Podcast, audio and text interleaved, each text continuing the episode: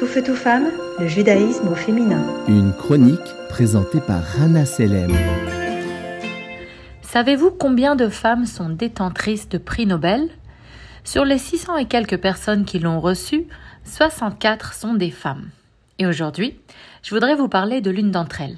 Elle se nomme Gertrude Elion et elle a marqué l'histoire scientifique du XXe siècle grâce à sa découverte de médicaments qui ont sauvé d'innombrables vies.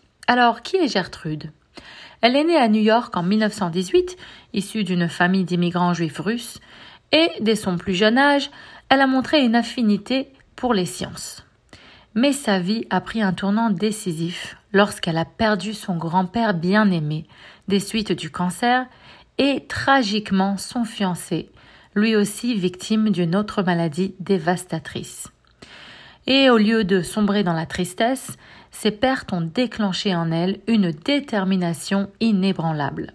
Elle a décidé de consacrer sa vie à la recherche scientifique, avec pour objectif de découvrir des traitements qui pourraient épargner à d'autres familles la douleur qu'elle avait endurée. Malgré les défis auxquels les femmes étaient confrontées dans le domaine scientifique à l'époque, Gertrude ne s'est pas laissée intimider, et elle a poursuivi ses études avec une détermination inébranlable. Elle obtient son diplôme en chimie en 1937 avant de travailler comme assistante de recherche à l'Université de New York. Ce fut le début d'une carrière exceptionnelle qui s'étendait sur plusieurs décennies. Quelle est l'une des contributions les plus remarquables de Gertrude Elion? Vous l'avez deviné, elle a développé un médicament révolutionnaire dans la lutte contre le cancer.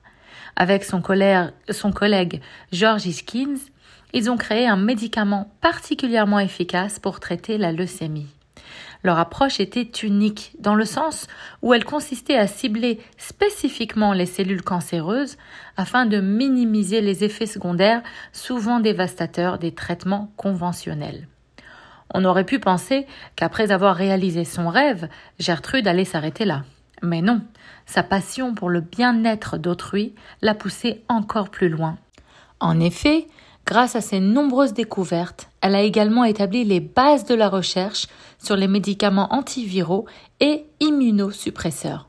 Ses contributions ont eu des implications profondes dans le domaine des transplantations d'organes et ont même ouvert la voie à des avancées médicales majeures. En reconnaissance de ses réalisations exceptionnelles, Gertrude Elion a reçu le prix Nobel de la physiologie ou médecine en 1988. Dans son discours, elle a souligné que la satisfaction de contribuer au bien-être de l'humanité dépasse de loin celle de recevoir des honneurs. Alors que son héritage perdure dans les laboratoires de recherche du monde entier, là où les scientifiques s'efforcent continuellement de bâtir sur les fondations qu'elle a posées, son humilité et son engagement envers le bien commun sont des leçons puissantes pour nous tous. La vie de Gertrude, au final, nous enseigne que la passion et la persévérance peuvent surmonter les obstacles les plus ardus. Elle a démontré que chaque individu, peu importe son genre ou ses origines, peut avoir un impact significatif sur le monde. En suivant son exemple, nous sommes encouragés à poursuivre nos rêves avec détermination, à surmonter les obstacles avec résilience et à trouver une satisfaction profonde dans la contribution au bien-être de l'humanité. La vie de Gertrude reste un phare d'inspiration, éclairant le chemin pour les générations à venir. Bonne journée à tous.